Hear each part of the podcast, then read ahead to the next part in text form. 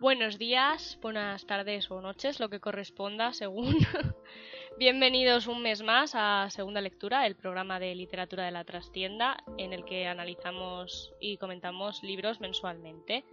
Eh, para el que acaba de aterrizar por primera vez con nosotros, eh, formamos parte del canal de la trastienda, en el que además de nuestro programa podéis encontrar otros programas, sobre todo partidas de rol eh, tanto en streaming como en podcast. De hecho, esta semana pasada hemos estrenado un nuevo programa que es Last Summer, que lo dirige nuestra compañera Luxi.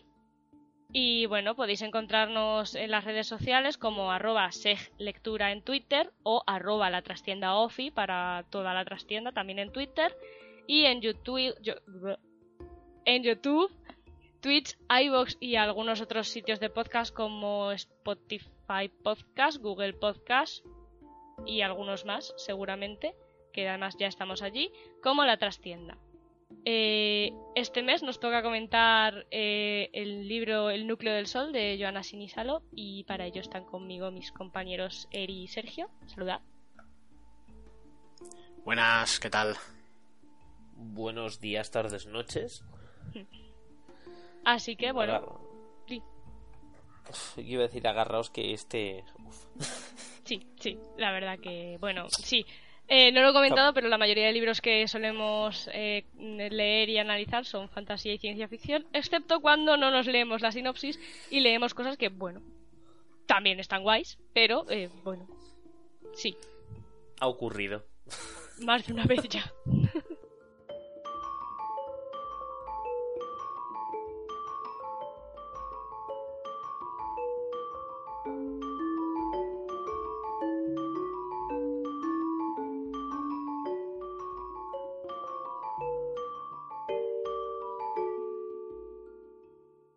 Así que pues nada, si queréis vamos a empezar eh, comentando qué os ha parecido el libro así en general. Eri, Sergio, Eri, si quieres tú primero, luego Sergio.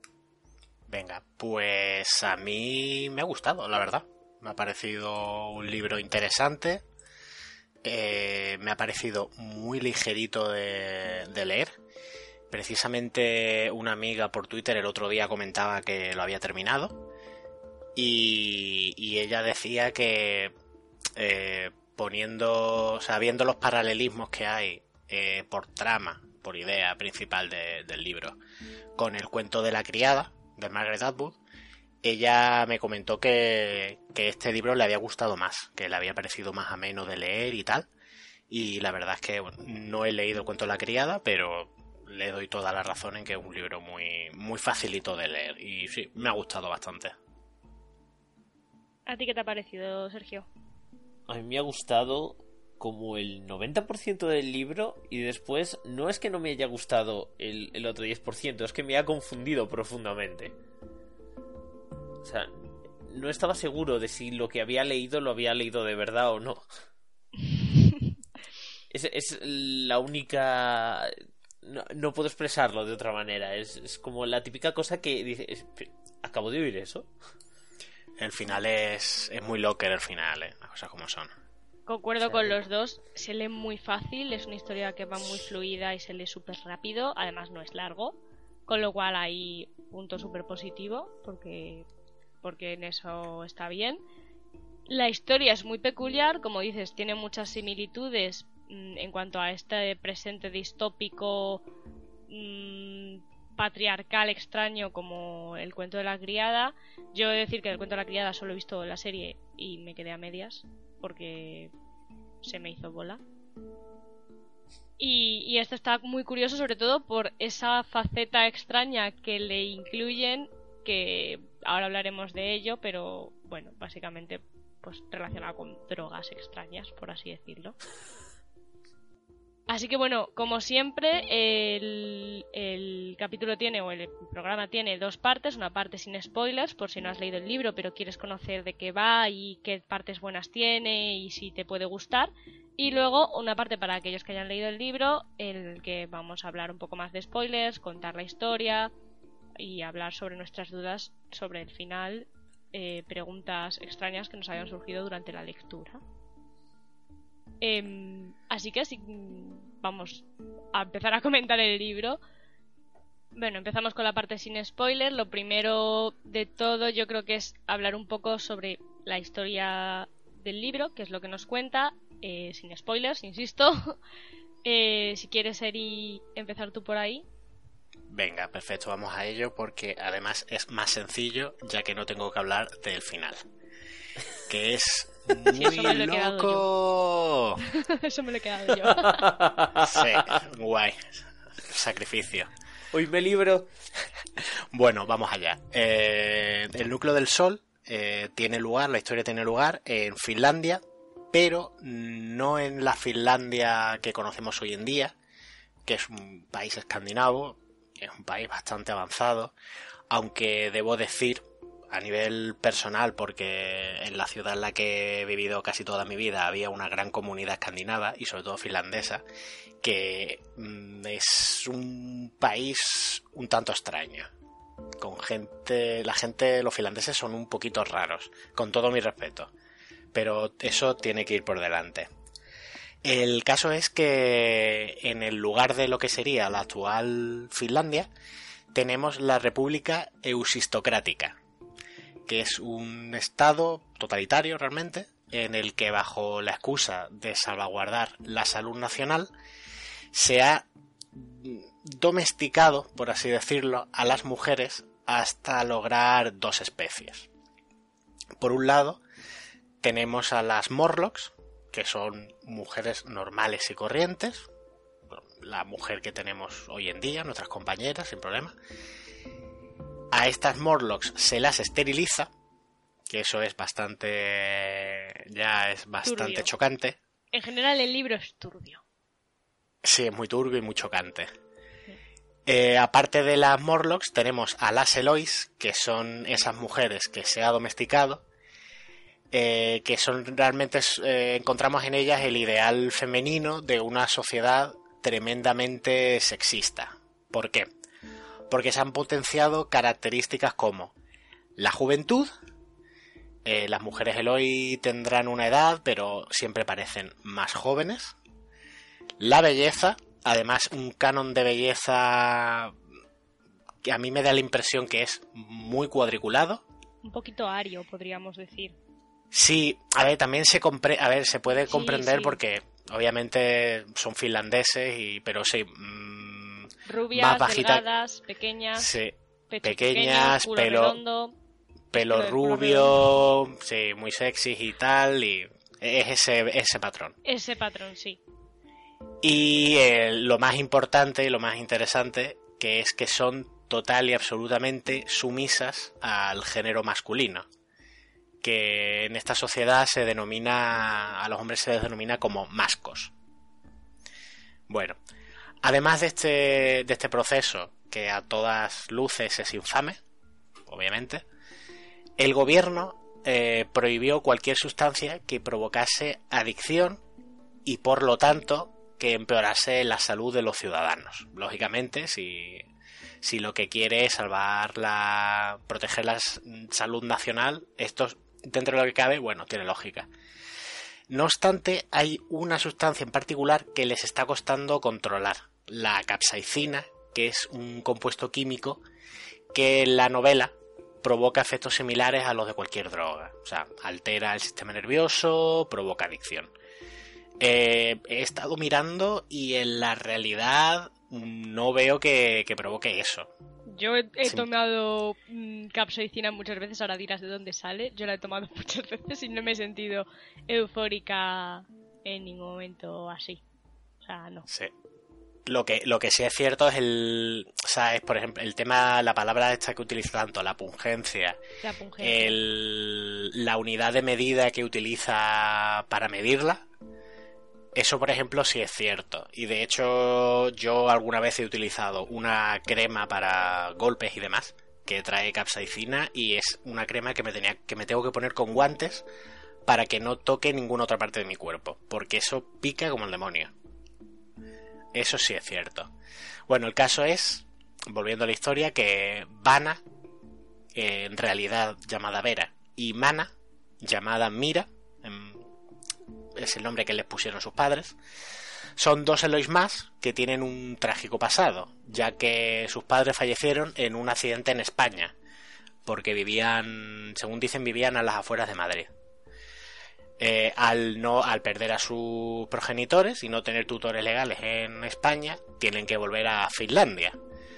Y ahí quedan al cuidado de su abuela Auliki, que es una mujer a la que la República Eusistocrática no pudo alcanzar porque cuando comenzó todo el programa de domesticación ella vivía fuera y además tiene, creo que decían, tiene la nacionalidad también sueca, tiene doble nacionalidad, entonces está como una especie de limbo. Lo que tal, lo que ocurre con las mujeres en ese país a ella como que no se le aplica. Eh, no obstante, hay un problema con las hermanas y es que aunque Vanna tiene las características físicas de una Eloy, su interior es el de una Morlock. Es inteligente, sagaz, perspicaz, tiene es muy curiosa, muchas ganas de aprender. Por suerte, todas esas cualidades que no debería tener son las que utiliza para utilizar a su hermana Mana como maestra y aprende de ella aprende a ser una Eloy. Eh, la autora, Johanna Sinisalo, nos presenta la historia a través de varios registros. Eh, tenemos a Vanna y, y Yar, Yar en ocasiones, que son los que nos van narrando los hechos principales de la historia, que son los transcurridos entre octubre del 2016 y agosto de 2017. También tenemos eh, las cartas que Vanna le manda, le escribe a su hermana, en las que nos enteramos de todo su pasado. Y por último, y a mí esto es una cosa que me encantó, se intercalan fragmentos de publicaciones oficiales gracias a las cuales los lectores recibimos información sobre cómo funciona la República Ausistocrática y cómo se pudo llegar a, a semejante situación.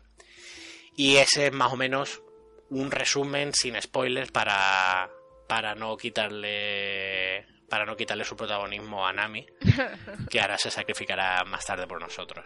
La verdad que me has ahorrado una buena parte que a mí me era muy complicada, que era explicar eh, el percal que hay allí, en, Finlandia, en esta historia.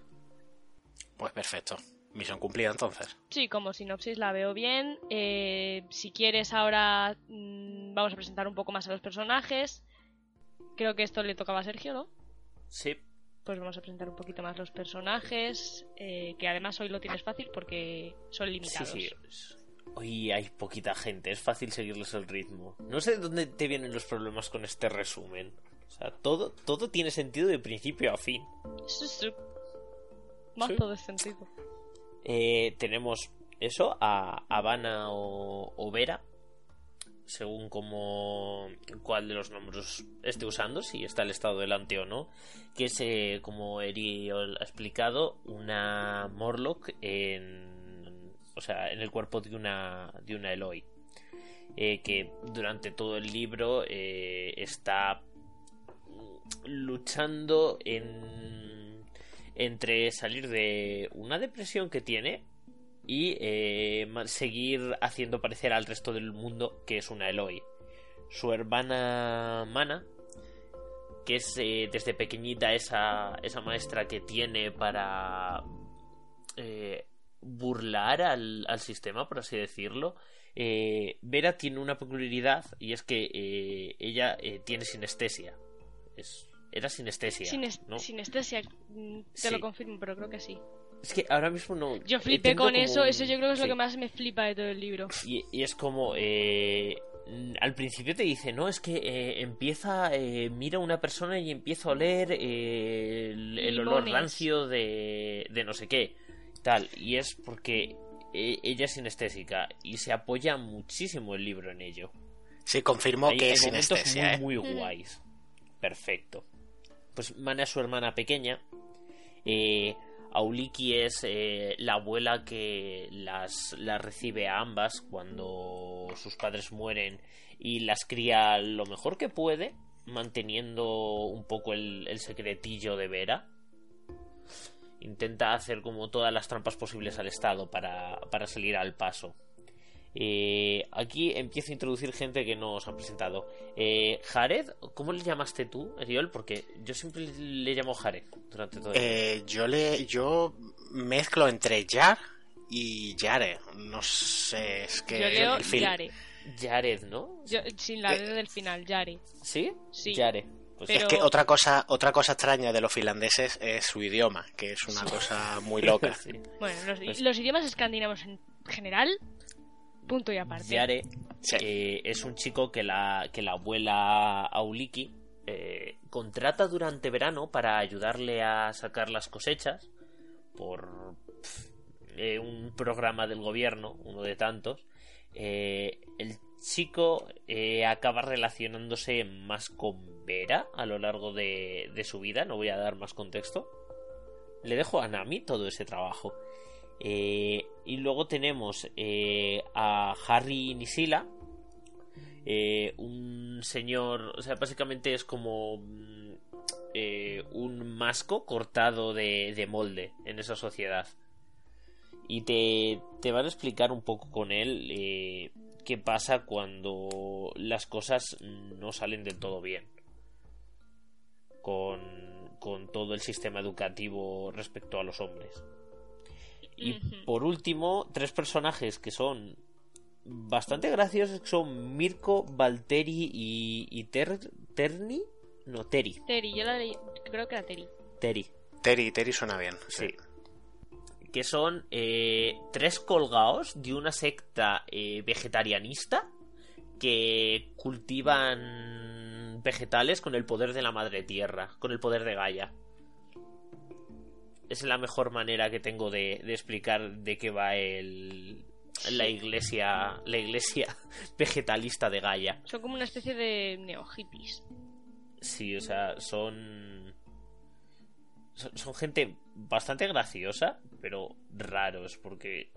O sea, básicamente existen porque son totalmente inofensivos. Sí, Te, te lo dejan caer más de una vez durante el libro, en plan. "Eh, el, Estado no hace caso a esos porque. eh, eh, tener tres colgados por la calle tampoco es tan. No le han hecho nunca nada a nadie, venden verduras de vez en cuando, Ujú. ¿Para qué más? Y en verdad estos son todos los personajes necesarios en el libro. Hay como tres personajes sin nombre. Así que súper fácil este mes. sí. O sea, este Mola. en comparación a... Es que no, es muy fácil. Bueno, por hablar un poco más, como, como contábamos, eh, pues el libro plantea una sociedad eh, súper autoritaria, súper conservadora y terriblemente machista. Tan machista que, bueno, como decía Eri, hay partes del libro que son eh, como relatos, eh, cachos de otros libros, de libros que existen en, en esa Finlandia y que hablan pues de cómo se educa, educa, entrena, mm, ese ¿Cómo se hace lo de, lo de los perros? Mm, No, con los zorros plateados. Bueno, a ver, el ejemplo. ¿Pero cómo se llama a eso? A eh, Eh, se no, eh, Bueno, sí, o sea, básicamente ¿cómo se ha... cruzan... Exactamente, ¿cómo se ha hecho para convertir a las mujeres, o sea, hacer que las mujeres desarrollen esas características que quieren como si fueran auténticos perros? Y hay partes del libro en las Cría que... selectiva. Cría selectiva, gracias Sergio. Hay partes del libro en las que te explica, pues, conductismo básico del perrito de Pavlov, pero para tu mujer. Lo cual es bastante perturbador. Es terrible. Yo como curiosidad quiero decir que eh, mientras estaba leyendo el libro, leí unos cuantos capítulos, paré y dije, guau, me está gustando mucho no sé qué, pero me falta con, con- o sea, me falta saber cómo cojones esto ha empezado. Capítulo siguiente. ¿Cómo ha empezado? Sí, eso es una cosa que tengo en el libro y es que mm, cuando el, lector se empieza a plantear una pregunta, eh, pues prácticamente después las- el libro te dice tranquilo que te lo explico, no, te- no preocuparse, os lo explico. Está, y eso, está muy guay. y eso está muy eso. bien, eso es muy cómodo la verdad. Eh, sobre el tema este, a mí me perturbó muchísimo, bueno, es que me, es que me indignaba, tenía que dejar de leer, os lo juro. Y me perturbó muchísimo porque eh, yo sé que en Estados Unidos, digo Estados Unidos, pero no sé si en Europa y otros sitios también existirá esto. Hay una serie de un colectivo de hombres, eh, se supone, o sea, pues hombres normales, que eh, pues consideran que el sexo y el poder mantener relaciones con mujeres es algo que el Estado debería proveerles. Que una mujer no debería, o sea, que se debería de prohibir a las mujeres negarse a tener sexo con otra persona. Eh, y curiosamente esto es básicamente lo que han hecho en Finlandia. Una Eloy, te lo dice el libro, una Eloy no puede eh, no tener, o sea, decir que no. En cuanto un masco le propone matrimonio, que si la Eloy dice que no, se le ponen una multa y puede acabar encerrada en un centro para Eloys desviadas, mm, todo fatal. O sea, es terrible. Y mm, la verdad es que perturba ver lo fácil que sería para una sociedad eh, en una decena de años como mucho dar ese cambio y de repente estar metidos en una sociedad como la que se ve en el libro. El, cambio de, del libro creo que se hace más como a lo largo de 40 Sí, pero, pero porque en el libro ya te está hablando de que eso, de que ya han conseguido condicionar la reproducción y todo, pero que a lo mejor el cambio de gobierno y todo eso fue una cosa de eso, 5 o 10 años, dos legislaturas que se pusiera esa barbaridad en marcha sí que es asusta que y a mí la verdad es que me perturbó en una legislatura hicieran así me perturbó bastante. Además todo el rato está haciendo luego hablará Sergio más del tema de los gobiernos pero todo el rato hace la comparación de esta eusistocracia o como la llame eh, con las democracias decadentes. decadentes. Porque no solo han, hecho este tipo de cosas con las mujeres también hay un, un, grupo de hombres que los llama hombres inferiores, que no te deja el libro no te deja claro si es eh, personas homosexuales o son hombres con un físico menos masculino o que bueno o si ahí entra pues todo lo que no encaja en el término masco que es un hombre masculino a muerte súper heterosexual y tal. Y probablemente sí probablemente sea eso eh sí, yo porque eh, lo hablábamos será todo el que no encaje en, mm. un concepto totalmente equivocado de, del Ubersman o algo así creo que se llamaba. el superhombre. o sea, me estés contando que has, cambiado tu sociedad para que las mujeres sean Elois y tus hombres sean el, concepto de hombre. Pero bueno. Está mal, está todo mal. Bastante mal, sí. El, el caso es ese, que no solo ha hecho eso, lo de los hombres también, sino que eh, bueno, eh, hablábamos de las prohibiciones. Han prohibido alcohol, tabaco, cualquier otro tipo de drogas, por supuestísimo. No solo eso. Pero claro, luego siguen para han adelante. Puesto, han puesto impuestos altísimos a eh, cosas como el azúcar, chocolate, la carne roja, cualquier cosa que pudiera. O sea, yo tengo la teoría al menos, o lo que entendí yo es que cualquier cosa que te haga sentir mínimamente vivo está terminantemente prohibido en esa Finlandia. Sí, prácticamente también, porque ahí tienes... Es... horrible. Es un prototipo de, dictadura. Sí. Por, esa, por cosas como esa y por cosas como el, menosprecio del que hablábamos antes a, los países exteriores que no siguen su, su modelo. O sea, democracias decadentes, joder. Y, y alguna otra cosilla que ahora hablaremos luego. Ahora hablaremos, porque tampoco me quiero meter mucho, porque si me meto mucho en los temas que trata el libro, sí. Eh, hago, spoiler, spoiler. fijísimo. Entonces, bueno, para el que para quien quiera leer el libro, que sepa que puede que haya partes en las que llegues a realmente indignarte pensando, porque es que yo te lo juro que me indignaba diciendo, joder, es que esta mierda, ¿cómo han escrito esta mierda? Luego lo piensas y dices, vale, la autora está haciéndolo adrede, está escribiendo esto para que el que lo lea, pues, pues desarrolle este rechazo como el que he desarrollado yo, pero a pesar de ello, lo desarrollaba. Y bueno, eh, si queréis contar alguna cosita más sobre los temas que trata el libro, alguna cosilla que os haya llamado la atención, sin spoilers. Si no. Mm, prefiero ya volver a, tomar esto en los spoilers, creo. Así que, si queréis, pues vamos a hacer el cierre de la parte no spoiler, que esta vez, bueno, ha sido un poco cortita, que es lo mejor y lo peor del libro. Así que, bueno, ¿quién quiere empezar? Vale, empiezo yo. Venga, va. Vale, empiezo yo. Eh, para mí, lo mejor del libro ha sido la facilidad con la que estaba se, este, se podía leer. Y lo peor, eh, pues eso, el hecho de que realmente he llegado a cabrearme con el libro. Y, y bueno, pues eso está bien, o sea, como parte del libro está bien, pero a mí me ha desagradado leerlo. O sea, no me ha molado nada, nada, nada tener que leer algo tan turbio. Y ese, ese sería mi resumen, la verdad, no me puedo meter mucho más. bueno, y el final, que es muy raro. ahora hablaremos del final, que es muy raro. O sea, todo, todo esto que hemos contado, meterle un componente raro del que tampoco podemos hablar porque es un poco spoiler. En mi caso, por ejemplo, lo mejor sería. Sí, sería lo que tú comentabas. La facilidad con la que se lee, la verdad es que es muy agradable. Muy, muy sencillito de leer. O sea, no es, no es sencillito no por simple, sino porque, no sé, fluye. Fluye el libro, fluye bastante bien. Y eso y las explicaciones que, que ya hemos comentado, eso fragmentos de publicaciones oficiales que te explican cosas y van muy al, grano, eso me gustó bastante, me pareció interesante incluso morboso en ocasiones. Y lo que menos me ha gustado mm, precisamente puede ser que pese a lo mucho que se habla del gobierno, de la autoridad, como lo llaman ellos, eh, realmente la autoridad eh, mete muy poquito la mano en, en el libro, en la historia. Al, al, principio sí aparece, hay un interrogatorio y tal, por una cosa que no, no pasa mayores, pero mm, muy poquito. No sé, yo en otros libros, como por ejemplo 1984, pues ahí sí, ahí era el gobierno pim, pim, pim y y se agradece, pero aquí, no sé, me hubiera gustado que hubieran dado un poco más de importancia a ese, lo mejor del libro, quizá el... Probablemente lo, lo hablemos ahora en, más sobre los personajes, pero la manera en la que creo que he comprendido el personaje de Vera.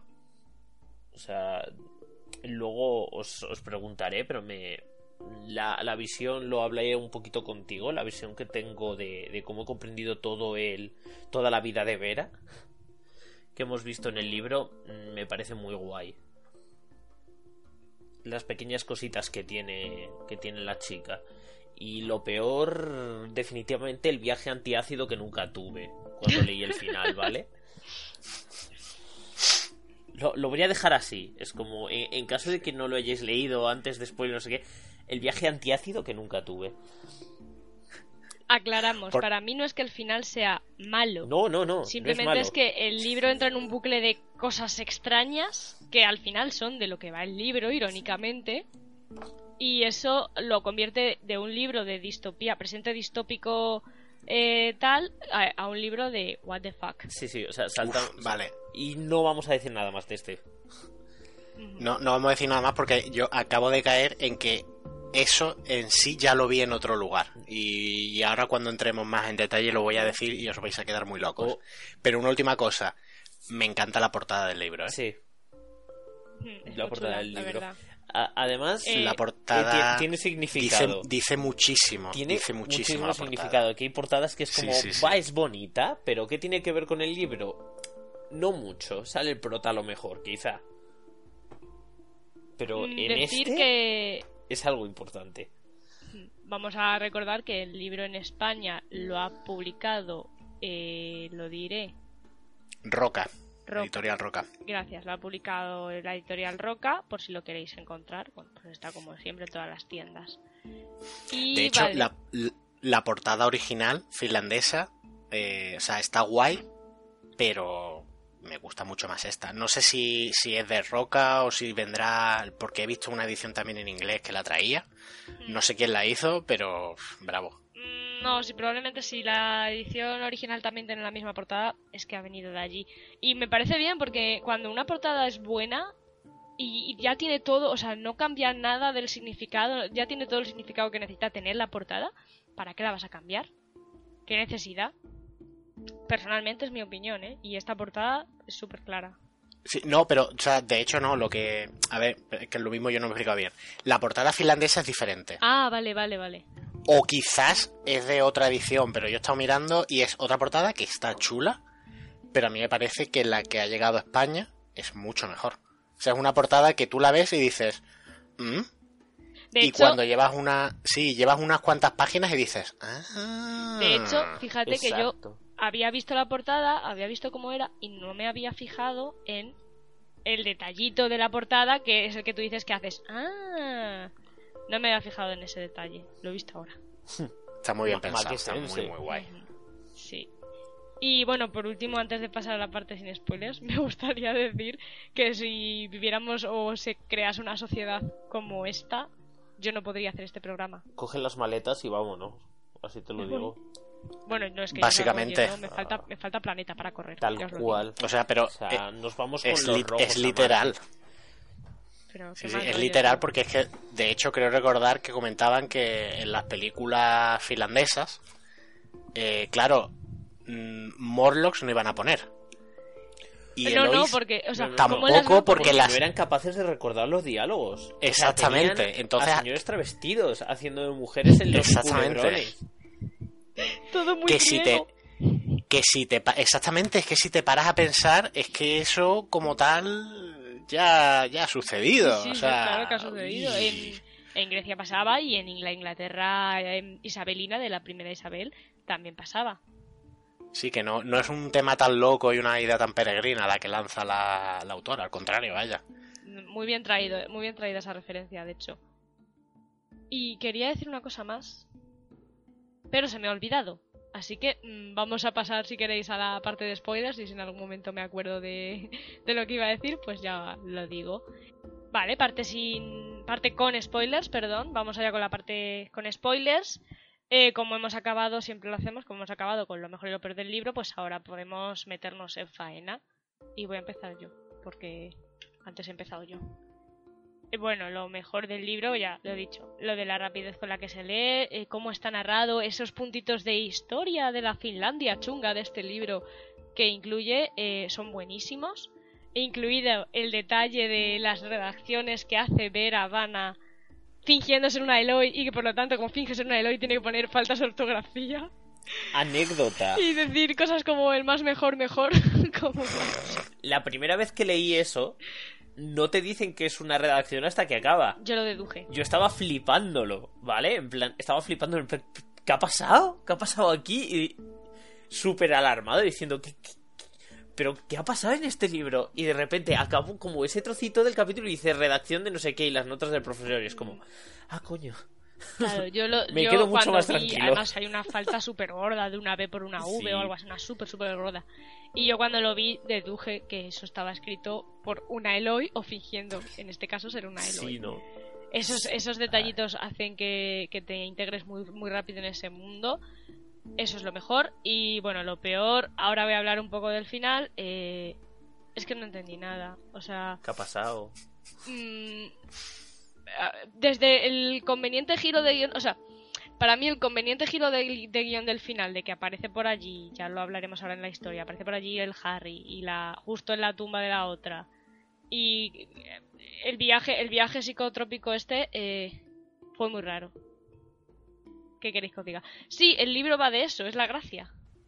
Que el sí entero va de pero eso. pero no deja de ser raro es un poco extraño y todavía ese algunos viajes más o menos anda lo bueno es que por ejemplo el primero pues sí te lo explican muy bien y tú vas entendiendo qué está ocurriendo Ajá. Pero el último, por ejemplo, es como. Ah... Ahora cuando- No, cuando pero es ya- que el último no, no es Sí. un viaje, o sea, eso Sí. es la vuelta al mundo. Sí, sí. Cuando relatemos el final, teorías, teorías, porque yo es que no me quedo Yo tengo nada dos, claro, yo tengo o sea, dos teorías, dos, dos maneras de Yo verlo. me- no me quedo nada claro el- ese último viaje psicotrópico. Y, pero vamos, aún así, ya te digo, el final en sí tampoco me disgustó. Simplemente, pues bueno, me pareció un poco Fue forzado raro. ese, ese giro de guion y raro todo en general. Pero bueno, si fuera perfecto, no tendríamos programa. Eh, venga, Mm, siguiente. Voy yo, si queréis. Eh, vale. Eh, cosa que me, que me ha encantado. Eh, cómo, cómo trata la autora la depresión de la protagonista. Mm, claro, tú te puedes quedar con el bueno, sí, a ver, tiene el, el tema este de la capsaicina y tal. Me parece, mm, o sea, me gusta mucho cómo, cómo trata el tema del sótano. Cómo, cómo ella misma va diciendo, pues ahora mismo estoy cayendo, mi ánimo se está yendo al carajo, se está yendo por el sumidero, el agua del, de ese sótano está subiendo, o ahora mismo el sótano está seco, luce el sol. me gustó bastante, la verdad. Eso y la parte ya con los gallanos y tal está muy bien, la verdad. Em, es interesante y además es hasta relajante. Después de todo lo que ha ocurrido y todo lo que ya sabemos que le ha pasado a, la protagonista, está bien ese momento de calma. Y lo peor Mm, la verdad es que la vuelta de, de Harry es verdad que es un poco... No es sé, ¿no? es muy, como muy conveniente, ya te digo. de todas maneras te lo dejan caer. Sí, te dicen que ha salido de la cárcel, te lo mencionan. O que está a punto de salir. Exacto, o sea, te lo dejan caer, pero es como que no tiene lugar en la historia que se está contando. Sí, a ver, tiene, tiene cierta necesidad, porque gracias a eso mm, el personaje ya tiene su catarsis definitiva y ya dice, vale, ahora sé lo que necesitaba saber. Y vale, bien, pero no, no sé, no, no termino yo de... Queda raro colocado ahí de... ¡Pum! Sí, exactamente. Y bueno, eso es, eso es todo. Mi parte, mi parte favorita, no solo cómo tratan la, la represión de Vera, sino cómo se relaciona Vera con, con, un mundo hostil a ella. O sea, no, no es solo que esté deprimida. Yo creo que todo suma, pero. O sea, es una persona que no puede ser ella misma. Salvo en compañía de una persona. En toda Finlandia. Entonces, me, me gusta mucho cómo han llevado eso. Eh, todo el tema de cómo va describiendo su estado de ánimo con el sótano y qué tan atacada se siente, el cómo poco a poco se va liberando y cómo comprende, pasa a comprender cuando se junta con, con los locos de, de las hortalizas eh, su, su vida y su propia personalidad de una manera distinta. Al conocer a la, a la Morlock. Sí. Al conocer a, a un Morlock que está con, con, el, con la secta veganista, eh, comprende otro concepto de, de mujer, por así decirlo, creo. O sea, claro. Si es que no olvide. Un poco asqueada de sí misma por tener que fingir ser una Eloy constantemente. Y se encuentra con esa mujer que es muchísimo más feliz y parece que todo se la pela, pero luego ves a la secta veganista y son los que parecen más humanos normales dentro de esa sociedad. Y son gente que reza a la madre Gaia para que les salve, ¿sabes? Joder, y eso es lo más normal de la sociedad. Pues eso. No sé, parecen los, los. O sea, tienen un rango de emociones más completo que el resto de, de Finlandia. No son robots. Que es lo que parece el resto de la gente. No, no están encasillados en ese. En ese eh, modelo que el Estado obliga a tomar a la gente. Entonces sí que se les siente más humanos, aunque estén como putas cabras. De hecho, estar como una puta cabra es lo más humano que, puedes sacar de esa Finlandia, sin duda. Sí, son menos finlandeses que los propios finlandeses, la verdad. Sí, eh, ¿no? O sea... Es raro. Y, y lo peor, pues, el, el cómo Harry aparece ahí y tenemos ese, ese trozo cuando acabas de leerlo te preguntas... ¿Qué? ¿Perdón? ¿Qué ha pasado? Pero no sé, está bastante guay. Bueno, si queréis, voy a hacer mi resumen maravilloso. Vamos, tenemos mano ante todo, pido perdón públicamente porque eh, no soy una persona que suele recordar todos los detalles de un libro. Eso lo primero. Y lo segundo, el final. Lo, he, intentado, lo he intentado, eh, de verdad. Que venimos de tres resúmenes míos. O sea, no puede ser peor. De todas maneras, me habéis hecho muy buen favor, tanto presentando los personajes como ese resumen de esa sinopsis. Me habéis hecho un favor porque me quito un cacho súper largo de explicar.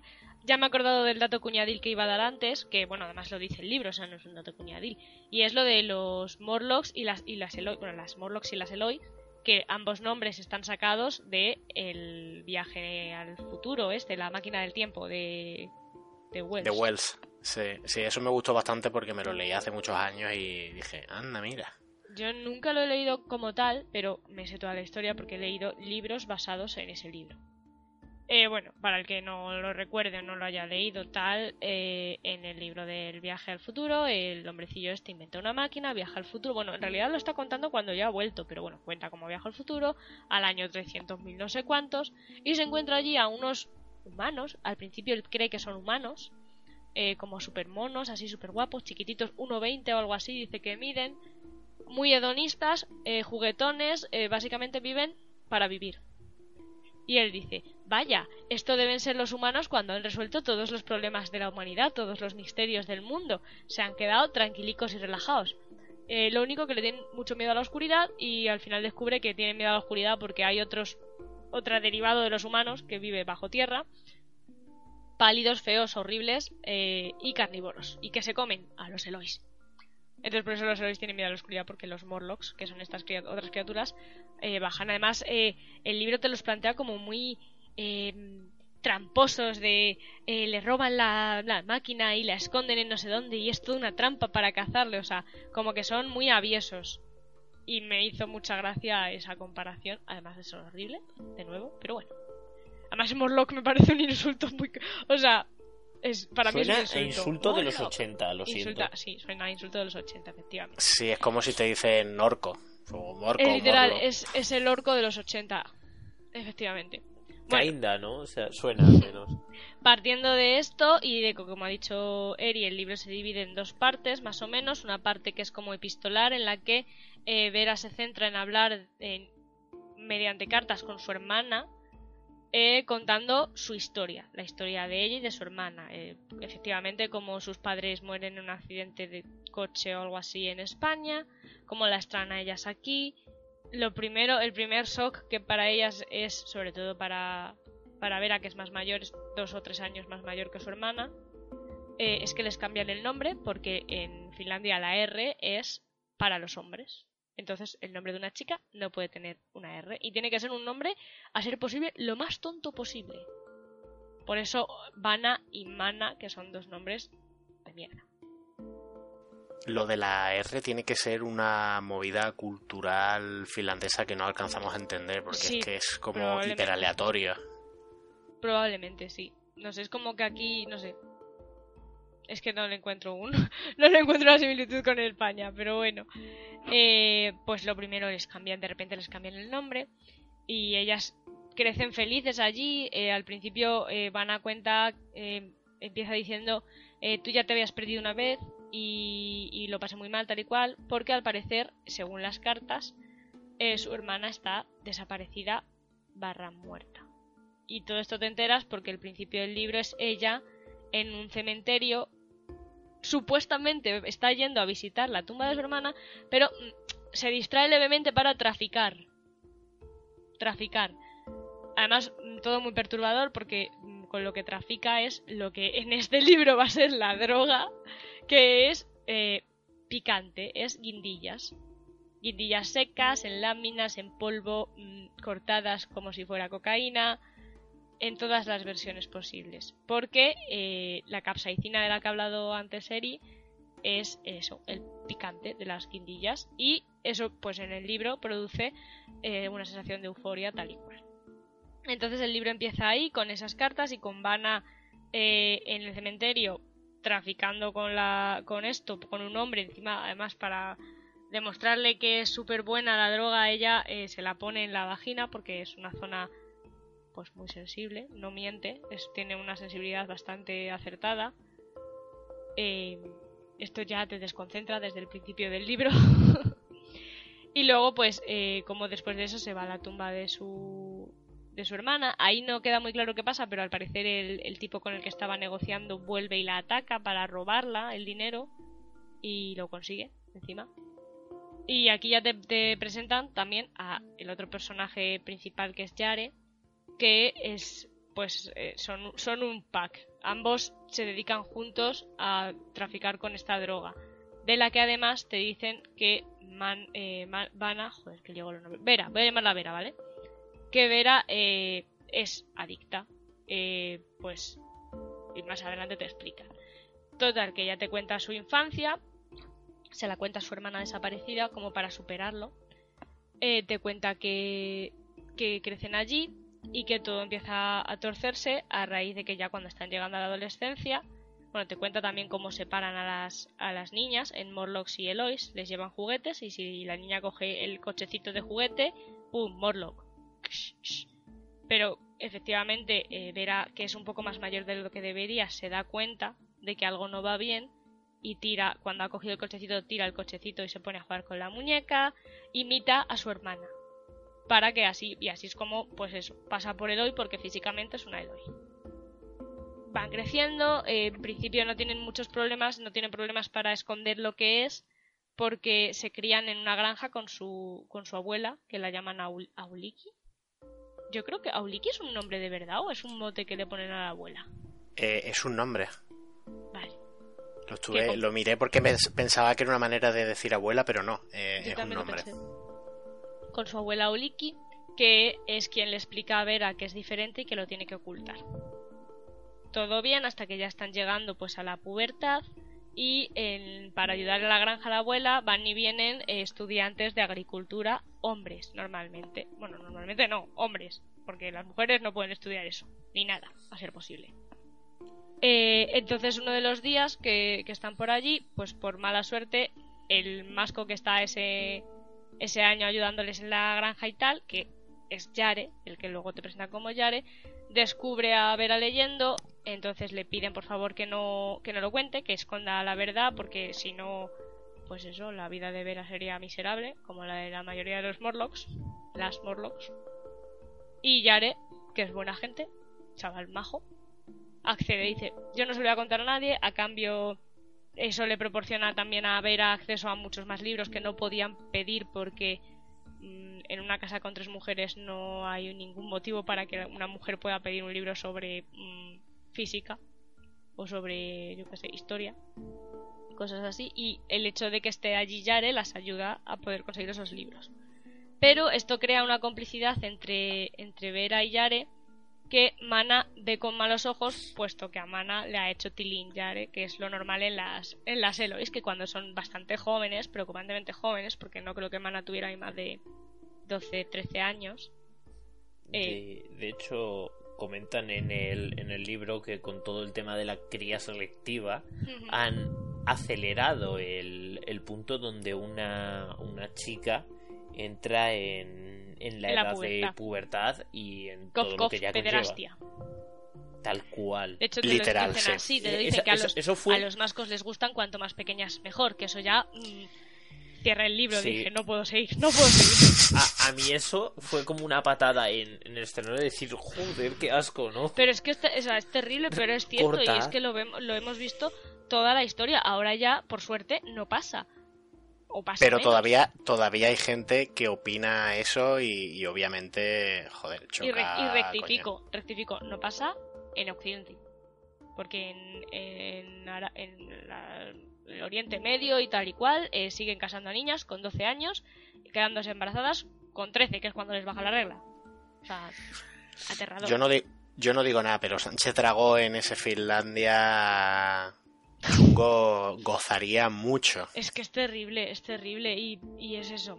Pensar que aún hay gente que opina así. Que es que no sé, ah. no sé, es que eso, para mí, eso es un problema mental. Es que no me lo Está muy mal rollo.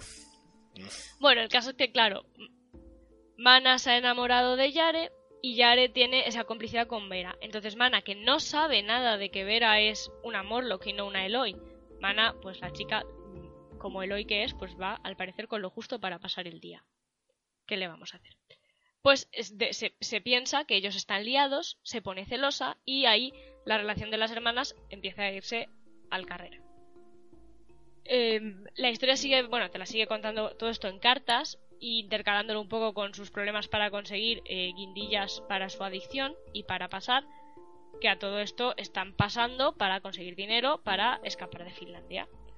No, eso solo lo quiere hacer Jare.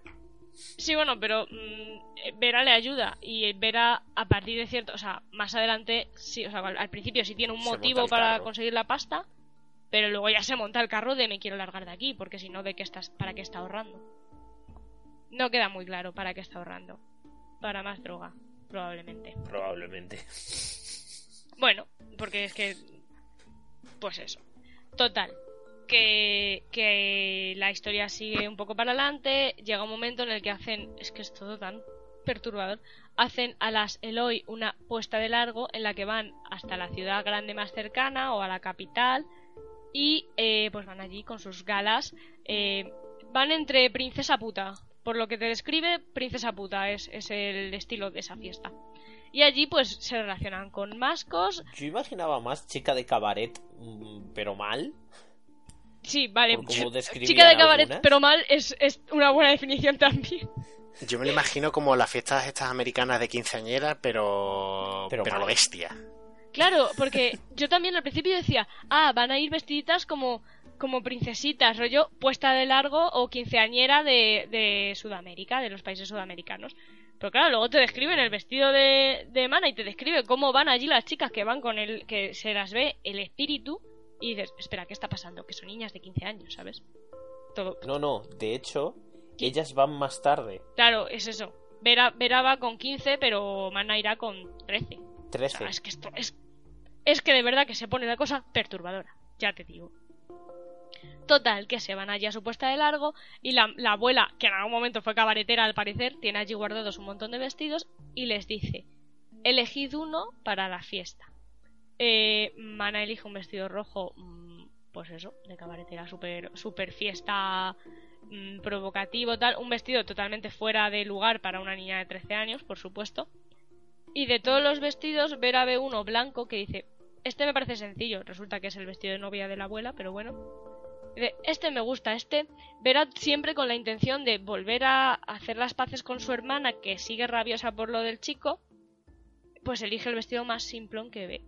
Y por algún motivo, pues ironías de la vida, van a la fiesta y la que triunfa es Vera con el vestido. Yo creo que también triunfa porque es ligeramente más mayor. Y triunfa con ese vestido blanco tal y la hermana se resiente más. Y así bola de resentimiento hasta que ya se marchan las dos juntas a la ciudad. eh, se despiden de la abuela tal, se marchan a la ciudad para estudiar en la, entre comillamos, universidad, cerramos comillas, Eloy, que es un sitio donde se enseña a las, a las chicas eh, técnicas avanzadas de ser mujer, de ser mm, esposa, mujer en el sentido de esposa. Pues Terrible. es que es bastante. La verdad es que dices, bueno, pues oye, como formación, al menos les enseñan algo. ¿Qué quieres que te diga? En realidad, la Universidad Eloy eh, solo es un pretexto para que las chicas vayan a la ciudad, conozcan mascos y cuanto más rápido se casen, casi que mejor. Tienen una cosa que la llaman el mercado de emparejamiento, que puedes estar dentro o fuera. Por norma general, estás dentro del mercado de emparejamiento hasta que te casas o no sé, por lo que sea sales por no ser válida. Eh, allí las hermanas ya se separan porque eh, Mana decide vivir sola. Mm, Deja de hablar casi con su hermana, tal, apenas se ven en la universidad.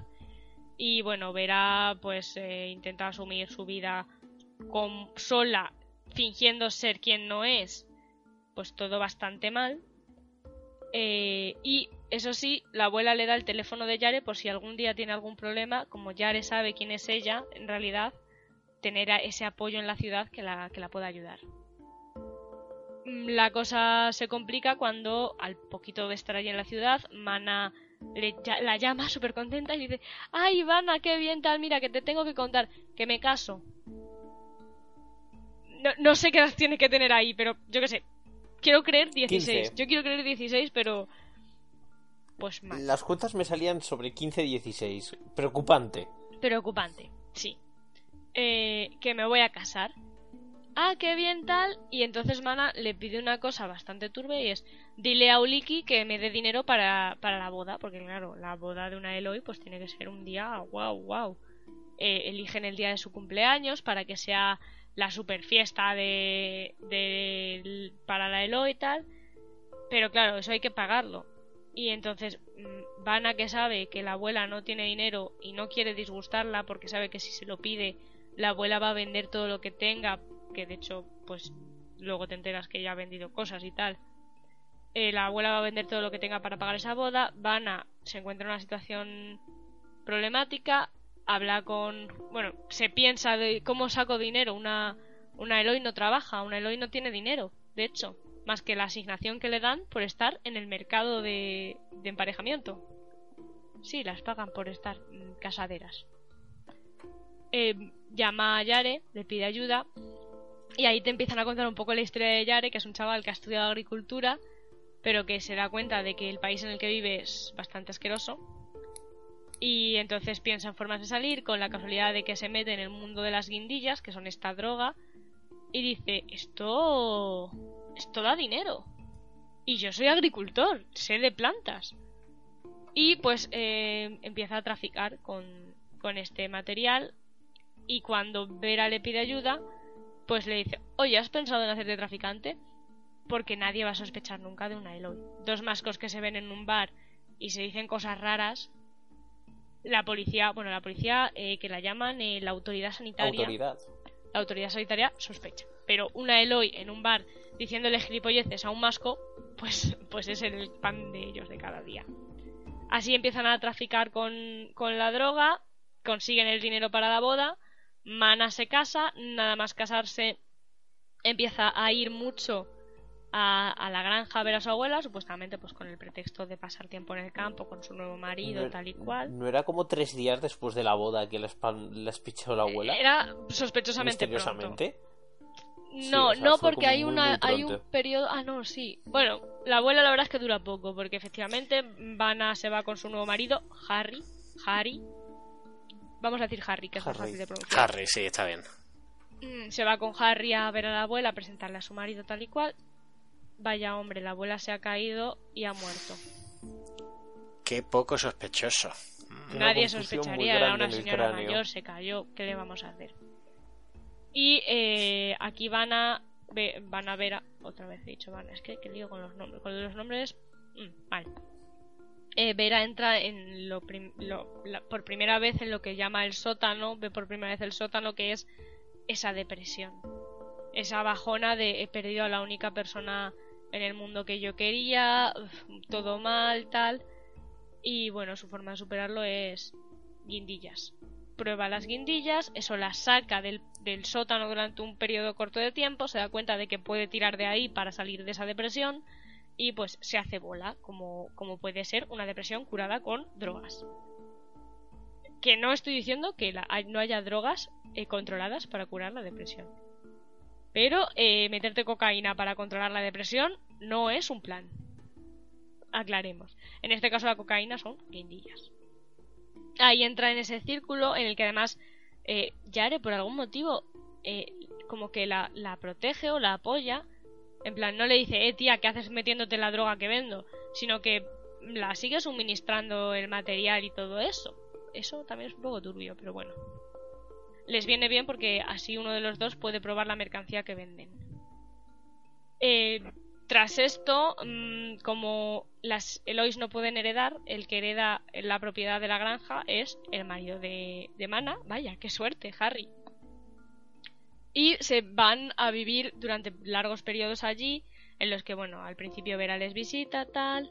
La relación de las hermanas parece haberse arreglado con este matrimonio, porque, claro, Mana ya está casada, no tiene por qué estar enfadada con, con su hermana más. Eh, se mejora la. Además, Vera, que es más hábil, obviamente porque está más avispada, la ayuda con muchas cosas de la vida de esposa que Mana, al ser más joven y más torpe, no controla. Mm, todo va bien tal hasta que de repente mm, para cerca de su cumpleaños Mana deja de contestar al teléfono cuando Vera llama allí no hay nadie y, bueno pues todo turbio pide ayuda a Jare. Jare dice no te preocupes yo voy a ir allí a cotillear se va allí cotillea no ve a Vanna por ningún lado y entonces decide eh, avisar a las autoridades eh, como se hacen novios Vera y él para, para que él pueda interceder, avisan a las autoridades y las autoridades se llevan a Harry supuestamente por haber matado a Mana. Aquí Vera vuelve a entrar en la depresión, con lo cual ya se le hace bola. Y más o menos hasta aquí es donde llega la primera parte del libro. La segunda parte del libro, como decía, se centra bastante más en lo que está pasando en el presente, y en un momento en el que están escasos de material porque las autoridades cada vez están más encima, entonces pues entra menos guindilla de cualquier forma al país. Eh, aquí eh, Harry empieza a buscar porque para encontrar la guindilla hay como carteles, mensajes ocultos por la ciudad y tal. Y entonces un día que va por la calle se encuentra a, los, muchachos estos de una secta que llama Gallanos, que son pues eso, pseudo hippies, naturistas. están repartiendo unos panfletos, él coge un panfleto y casi por casualidad ve que en la esquina hay dibujado una guindilla. Y hace él, hmm, sospechoso. Le pregunta al chico, oye mira, estoy muy interesado en vuestra secta, si quieres vamos a tomarnos un café van hablando y finalmente pues descubre que efectivamente esta peña tiene guindillas, pasa guindillas, cultiva guindillas, guindillas frescas, que es una cosa que eso sí que era súper difícil que hubiera en el país. Y entonces ya les dice, tengo tierras, no las tiene, pero las puede tener si se convierte en el marido de Vanna por el tema de que solo los mascos pueden heredar y entonces heredaría otra vez como Harry la granja de, de Auliki. Eh, les plantea la idea de irse al campo a cultivar. A los gallanos les gusta porque ellos están buscando cultivar, luego te explican por qué, pero ellos están buscando cultivar la guindilla, la super guindilla, la guindilla final, el, el campeón de las guindillas, la guindilla más pungente que hubiera en el mundo. Tan pungente, tan pungente que lo cuentan luego, pero bueno, ya lo voy a adelantar, tan pungente, tan pungente que tengas experiencias extrasensoriales, como los chamanes en, en India, en América y cosas así tú aquí estás leyendo esto, claro, y dices, perdona. Claro, de repente te has metido ahí una flipada en el libro que dices tú, ¿cómo una guindilla tan pungente que tengas experiencias extrasensoriales? Es más, tú como lector te lo crees más bien poco. Y tanto... Yo no me lo creí nada, vaya. Es que es eso, es que dices, eh, todo está tan, tan localizado en la realidad. Que cuando te sueltan esto dices, ¿qué? Zumbaos. Bueno, es que además dicen, dicen la huida será hacia adentro y no hacia afuera. Es como. claro, tú dices, bueno, tú huye hacia donde quieras. Yo huyo hacia, hacia la frontera. Gracias. Bueno, pues este es el plan de los, de los gallanos. Eh, tanto el lector no se lo cree como ni Vera ni Harry se lo creen. Vera sobre todo es muy muy escéptica porque claro, ella consume la droga y dice, vamos a ver, da gustito, pero como para tener experiencias extrasensoriales tampoco es, o sea... Pero bueno, como a ambos les viene bien porque es una forma de que ellos consigan el dinero para salir del país antes de que Harry salga de la cárcel donde está por matar a, Mana, porque claro, Harry ya ha atado cabos y se ha, dado cuenta de que hay algo que no cuadra y sospecha porque ha encontrado los juguetes de Vera de pequeña y tal y cual, sospecha que Vera no es una Eloy, sino que es una Morlock. Y eso pues lo denuncias y eso tiene delito. De hecho, concretamente hay uno de los delitos que es que una Eloy finja ser otra cosa que es tan absurdo que ni siquiera tiene castigo, o sea, no hay un castigo para eso porque no pasa. Pero que alguien, una Morlock, finja ser una Eloy, está castigado. O que un hombre inferior entre, comillas, hombre inferior, finja ser un, un hombre, un masco, eh, también está castigado. Vale. Total, que hacen allí una simbiosis, los gallanos quieren cultivar la super guindilla última final, esta gente quiere pasta para, para irse del país, entonces los gallanos les proporcionan guindillas, ellos venden las guindillas, ganan dinero, siguen cultivando hasta que se marchen todo parece ir bien, se mudan todos Bueno, mm, Vera y Jare se casan discretamente, eh, se mudan a la granja de Auliki, construyen allí unos invernaderos, empiezan a producir allí guindillas como si no hubiera un mañana, empiezan a mezclar unos brotes de guindilla con otros, sacan versiones más picantes, eso claro hace que se vendan mejor en el mercado, y allí pasan una feliz época hasta que inventan el núcleo del sol, que es la super guindilla. ¿Qué pasa? Que allí que está, eh, bueno, entre medias, Vera y Jared mm, inician una relación realmente eh, de verdad, en plan, pues mantienen relaciones y tal, porque allí, gracias a la presencia de una, uno de estos gallanos, que es una Morlock, eh, Vera se da cuenta de que ser una Morlock no es tan terrible, que el sexo no es solo algo que las Elois utilicen para tener a los mascos o los mascos mm, necesiten como la comida o el dormir. Eh, se da cuenta de que el sexo es algo más y entonces pues tiene un despertar sexual, cosa normal porque debe tener como unos 18 años. ¿Y a quién tiene allí cerca? Pues a Yari. Que además él feliz porque está enamorado claramente de Vera desde prácticamente el principio del libro. Son como dos personas que se han estado preocupando la una por la otra los últimos años. En realidad, O sea, mi opinión es que eh, Mana se preocupa cero unidades, pero, o sea, Mana, Vana o Vera se preocupa cero unidades de Yare. Es Yare el que se preocupa por ella y ella, pues, de- pues lo deja, lo deja estar porque además, claro, se ha creado una, criado en una sociedad works. en la que se considera que el hombre debe cuidar de la mujer. Entonces, quieras que no, esas cosas, aunque ella no sea una Eloy, le calan. Sí, Y no es hasta Es esta la- parte del libro cuando empiezan a tener una relación real y ni siquiera ahí, porque mm, Vera sigue viviéndolo simplemente como un objeto para tener sexo. Es bastante horrible. Sí, es que eh, la relación es así. Eh, Yare sí tiene, sí la, la ama, le gusta y tal, pero Vanna es como, bueno, mira, pues hoy me viene bien que esté por aquí, a ver, no me disgusta, buen tío y tal, puedo confiar en él, pero ya está. Siguiendo con la historia, pues eso, pasan allí una feliz época, inventan el núcleo del sol y le dicen, pero espérate, tal, aún no está listo. Y ella dice, uff, esa guindilla tiene muy buena pinta. Coge un núcleo del sol, se va a la, a la casa con él, tal, corta un mini cachito, lo toma y vaya, tiene una experiencia extrasensorial. ¿Qué dices tú? ¿What? Tú estás allí leyendo y dices, ¿what? Bueno, sale de su cuerpo, puede ver por encima de las encimeras, mm, puede ver por la casa, llega Yare, puede meterse en Yare o ver lo que Yare siente o algo así. Aquí ya empiezan a pasar cosas raras, porque ya está fuera de su cuerpo, está viendo su cuerpo. Eh, además de esta experiencia extrasensorial, pues el cuerpo tiene otra reacción y es que eh, se queda tiritando y tal, pues como si le hubiera dado una sobredosis, básicamente. Todo guay, eh, los gallanos felices porque han conseguido el- la guindilla suprema. Esta gente está a punto de conseguir la pasta. Y bueno, pues eh, siguen vendiendo y ahí se dan cuenta, les pillan. No sé, no me acuerdo muy bien cómo. Ah, bueno, un chico le, le golpea a Yar en un intercambio, no sé qué, se lleva una de las guindillas, no un núcleo del sol, pero otra que han inventado, que no recuerdo cómo se llama, ¿alguno se acuerda? El dardo de Urco, Uco, algo así era. Eso, sí, el dardo dardo, de dardo Urco, de Urco eso. o de Urco.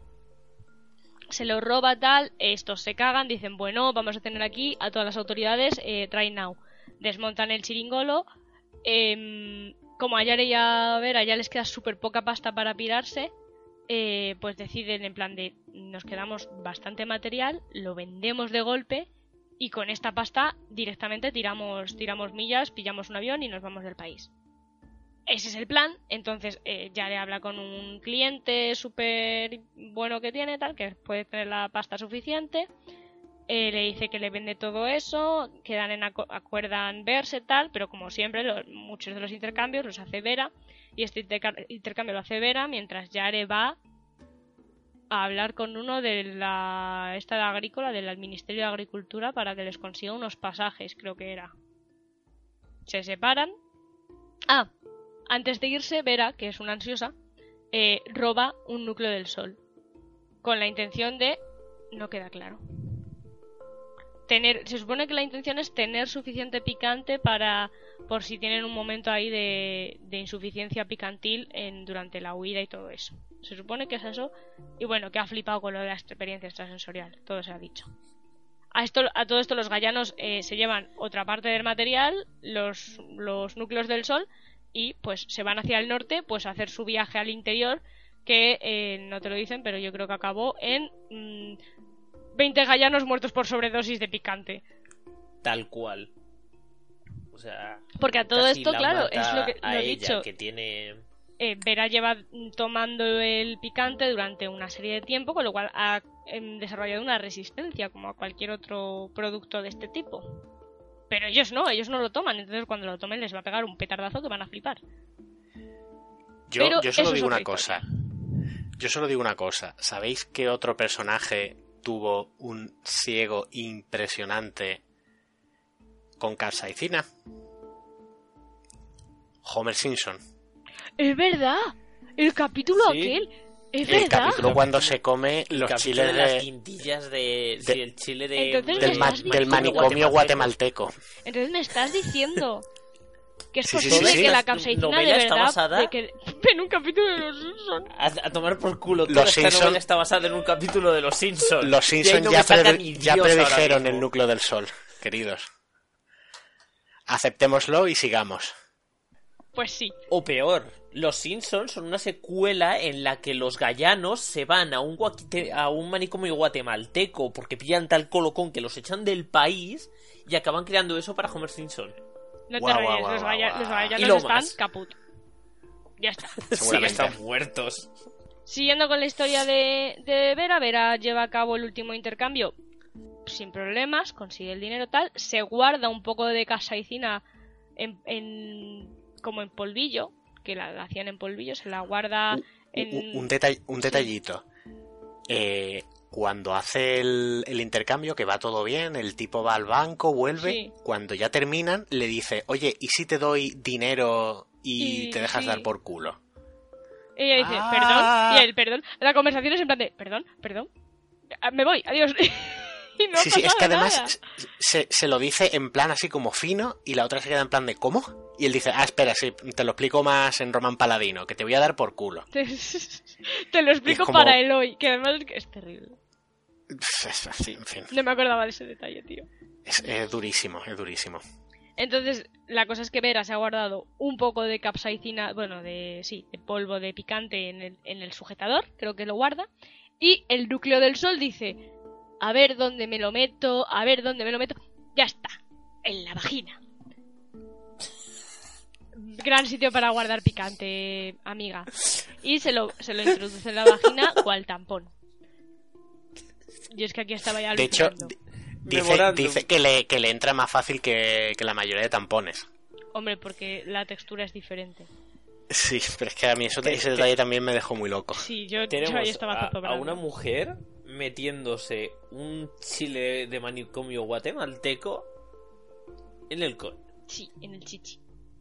Esto solo puede ir a mejor. O sea, Claro, no puede aquí salir ya, mal, ¿no? lo- como decíamos anteriormente, es que esto escala a una velocidad que ya no puede más. This shit Scarlet Quickly. Vamos, que ya hace el intercambio tal y dice, me da tiempo a hacer una visitita rápida a la tumba de mi hermana, eh, ¿qué es lo que entierra allí? ¿Qué es lo que se lleva para enterrar con ella? Ay, no lo recuerdo. Bueno, se ha llevado algo Las de la- cartas. Las cartas. Exacto, se sí. lleva las cartas que ha escrito, las que componen la primera parte del libro, para enterrarlas junto a la tumba y así hacer como una especie de despedida final a su hermana, que a todo esto la tumba está siempre vacía. O sea, la hermana no es que esté muerta, es que no aparece nunca. Nunca la encontraron. Nunca la encontraron. Casualmente, convenientemente para el guion, cuando está allí la muchacha cavando, termina de cavar y de detrás de la tumba sale ni más ni menos ni más que Harry, el marido de su hermana. Eh, mm, eh, presunto asesino. La amenaza, creo que con un arma. Sí, tiene una pistola. Dices, vaya, el control de drogas bien, el control de armas no tan bien en Finlandia. Pero bueno. A ver, pues. Pero bueno, como es un vasco, pues parece ser que puede tener armas. La amenaza con el arma, la lleva al baño del cementerio en el que están. No queda muy claro con qué intención, la intención de matarla, se supone. No, no queda muy claro, o de hacer chantaje a Yare a cambio de la vida de, de Vera. Es que tampoco queda del todo claro. Total, que allí están encerrados y como son subnormales en este libro, Vera le dice, ¿puedo beber agua? Y el otro dice, ah, es una Eloy tonta un tío, un tío que ya estaba sospechando que esta muchacha no era una Eloy, pero bueno, tampoco era muy listo. Eso era lo que ella creía. Bueno, le dice, ¿puedo beber agua? Y dice, sí, bebe agua tal. Ella aprovecha, saca agua caliente, coge, todo esto muy rápido, claro, coge la guindilla que llevaba en, en polvo en el pecho, la tira al agua, de allí empieza a salir un polvo picante. A todo esto de mientras ella está empezando a, se- a sentir los efectos del núcleo del sol que lleva en la vagina, entonces está empezando a tener el, viaje, el viaje psicotrópico de nuevo.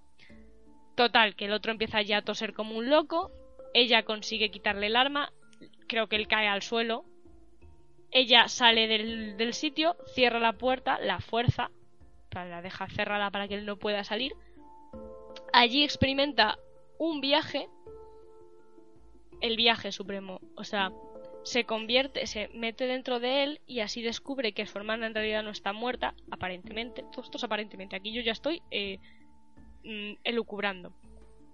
ese viaje la lleva hasta, hasta la granja, convirtiéndose en animales o pasando por el espíritu de animales, sigue hacia adelante, empieza a ver como el pasado de cuando a la hermana desapareció, mm, todo esto muy raro y entonces como que descubre que la hermana no está muerta, sino que está encerrada en algún sitio donde están abusando de ella. Aquí es que yo ya no me enteré de mucho, la verdad. Total, que tras este viaje hace una cosa que llama como que corta la conexión de su hermana con el cuerpo, es decir, como que libera el espíritu de la hermana y se lo queda con ella y vuelve a su cuerpo. Y entonces, tras esto, vuelve al coche con Yare que está no, se despierta en el avión ya. Ah bueno pues pero pero vuelve de alguna manera vuelve al coche con Yare Yare la encuentra y se la lleva. Yare se la lleva mm, enfadado porque dice mm, te has tenido que meter el colocón ahora justo ahora Vera. Eh, Vera le explica cómo puede entre viaje psicotrópico que es que se ha encontrado con Harry y tal. Y bueno pues el final del libro son ellos aparentemente consiguiendo huir de Finlandia y ella llevando en ese sótano que era la depresión el espíritu de su hermana. Que por cierto a, a Harry también le da matarile presuntamente. Ah, sí, también corta su conexión con el espíritu, su conexión corporal con el eh, espíritu. Yo creo que, lo que te explicaban era que como que movía su brazo y le partía el cuello. Ah, pues puede ser. Eh, eh, es que eh, al final el tema este del viaje psicotrópico me recuerda un montón a la movida de los cambiapieles de Juego de Tronos. es como me salgo de mi cuerpo. Sí, sí, es muy raro. bueno, como decíamos, el final del libro es pues cocaína en vena. Auténticamente. Yo no sé cómo explicar. En resumidas cuentas, o sea, es que la, la chica se encuentra con, el supuesto asesino de su hermana, que al final no. Le, consigue quitárselo de encima eh, haciendo que se, se desmaye por picante. Tiene una yuyu extrasensorial y acaba eh, recuperando el arma de su hermana, matando al tipo. Sí, encaja, encaja en todo lo que hemos leído hasta ahora. Sí, es, es muy, muy raro. Pero bueno, este sería el resumen, bueno, no es un resumen porque he contado el libro entero. Que se supone vosotros que pensáis que le había pasado a la hermana. Se supone que la vendió y eso, ¿no? Y estaban se supone que, de ella. Que, la vendió algún. Sí, que Finlandia no es tan bonito como te cuentan y que hay tugurios donde se vende a Elois, de las que abusan hombres. No termino de entender por qué en un país en el que simplemente tienes que decir tú, cásate conmigo y tiene que decirle ella, vale, entonces no entiendo por qué tiene que haber ni prostíbulos ni tugurios de ningún tipo, porque total ya las tienen bajo su control. ¿Y si no la vendió en Finlandia? Lo dudo, porque entonces si habría, no sé, se supone que la mete en el coche, la da un golpe, la mete en el coche y se la lleva. También es cierto que en un momento dado te dejan caer como que la hermana era estéril y que por eso también Harry eh, decide quitársela en medio. Por en medio también te cuentan que en realidad a Harry lo que le pasa es que era un ludópata que jugaba una lotería que encima no podía ganar porque estaba trucada. O sea, todo mal. Todo mal con Finlandia y con Harry. Todo muy mal. Así que bueno, no sé si queréis hablar algo más de los personajes. No veo que haya mucho más que hablar. Sergio, ¿tú tienes algo más que, no sé, yo. No, el. si a vosotros habéis, había parecido el, el cómo el, personaje de Vera, sobre todo cuando llegan los veganos, se va transformando porque.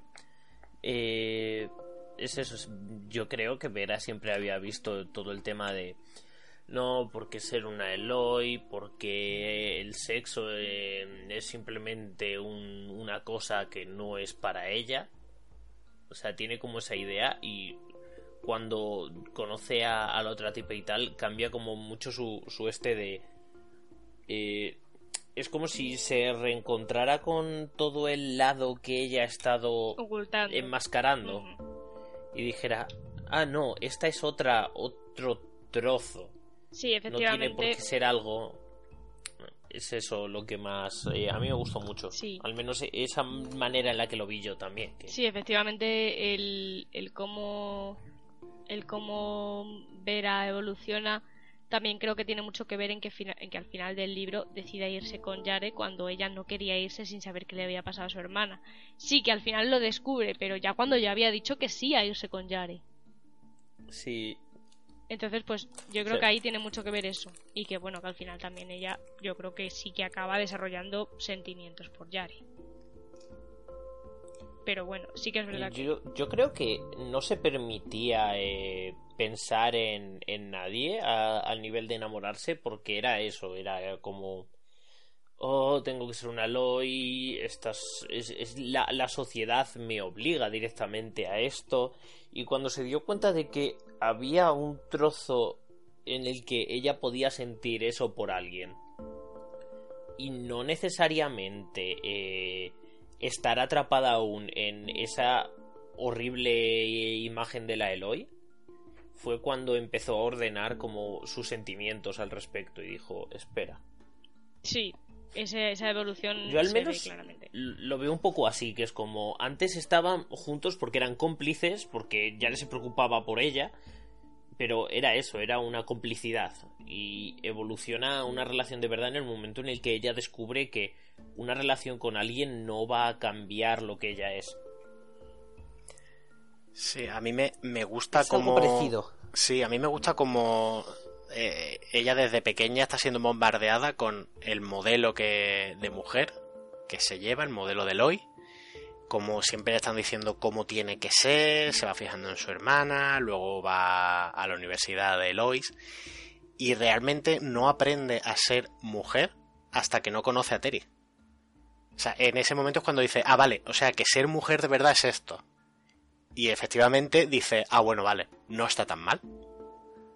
De hecho, como, como punto así, como cosa, eh, al final eso da- no en este nivel de absurdez, pero en la sociedad real esto pasa. Es decir, a mí toda la vida me han dicho lo que tiene que ser una chica.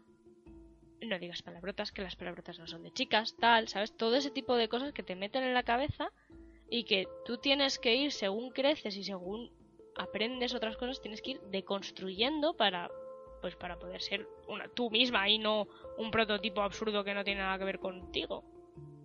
Y es curioso ver eso que, pues eso, que te, te puedes reflejar en ella porque todas hemos tenido que, casi todas, pues yo creo que todas las mujeres, hemos tenido que pasar por un proceso de, de darte cuenta de lo que te dicen que tienes que ser no tiene por qué ser lo que tienes que ser o lo que tú puedes ser.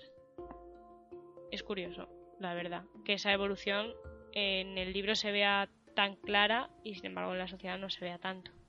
Pero existe. También está, para mí está el hecho de que eh, Yare no es un masco normal, realmente.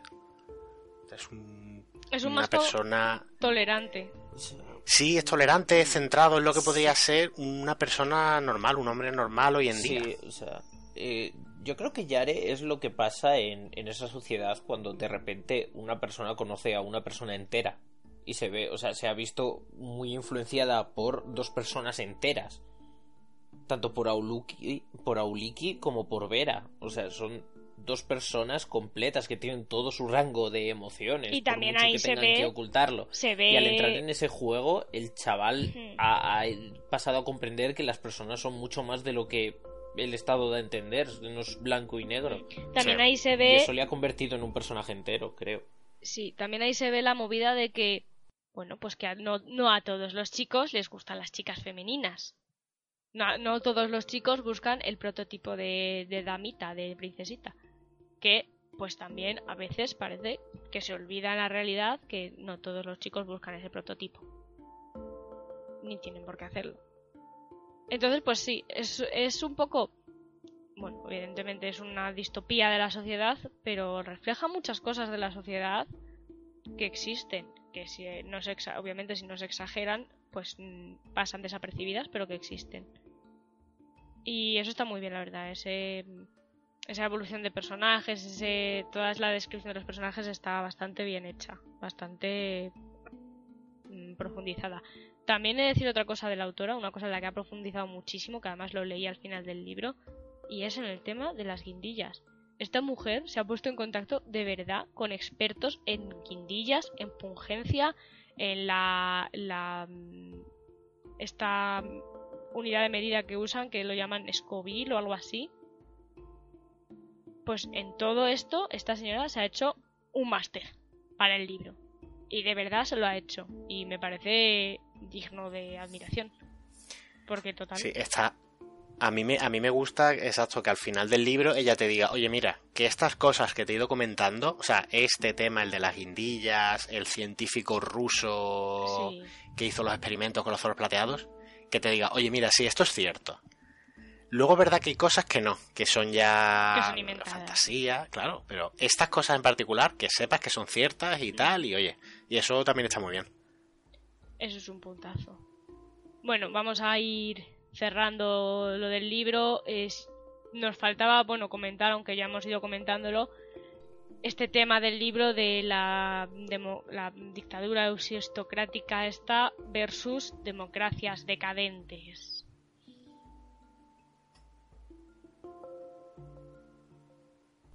Ah, es durante todo el libro te están pintando como ah mira qué bien estamos en este país que básicamente no permite a la gente tener móviles ni ordenadores, que aleja la información de los individuos todo lo posible, que trata a la gente con modelos. Claramente, o sea, me parece surrealista que funcionen, pero que, que encasilla a la gente en esos modelos. Y dice, no, es que estamos mucho mejor que en las democracias decadentes que permiten a la gente fumar y beber, y tomar carne, y sonreír en la calle. No llegan a lo de sonreír en la calle, pero va por ahí los tiempos. Casi, casi. está, está, la gente muy muerta en vida ahí. O sea, si se meten guindillas y lo tratan como cocaína, yo estoy seguro que es porque es la única cosa que les hace sentir mínimamente vivos. Porque, wow, o sea, no pueden permitirse absolutamente nada.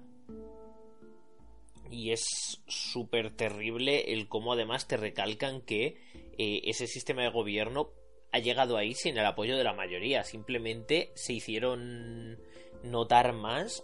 O sea, los que menos deberían haberlo hecho, los más ruidosos, fueron los que se salieron con la suya en vez de las personas con dos dedos de frente. Es lo que pasa cuando dejas hablar a los fascistas. ¿Os suena? Porque a mí me suena. Pero Nami, tienes que respetar a los fascistas aunque ellos no respeten tus derechos humanos. Eh, Bullshit.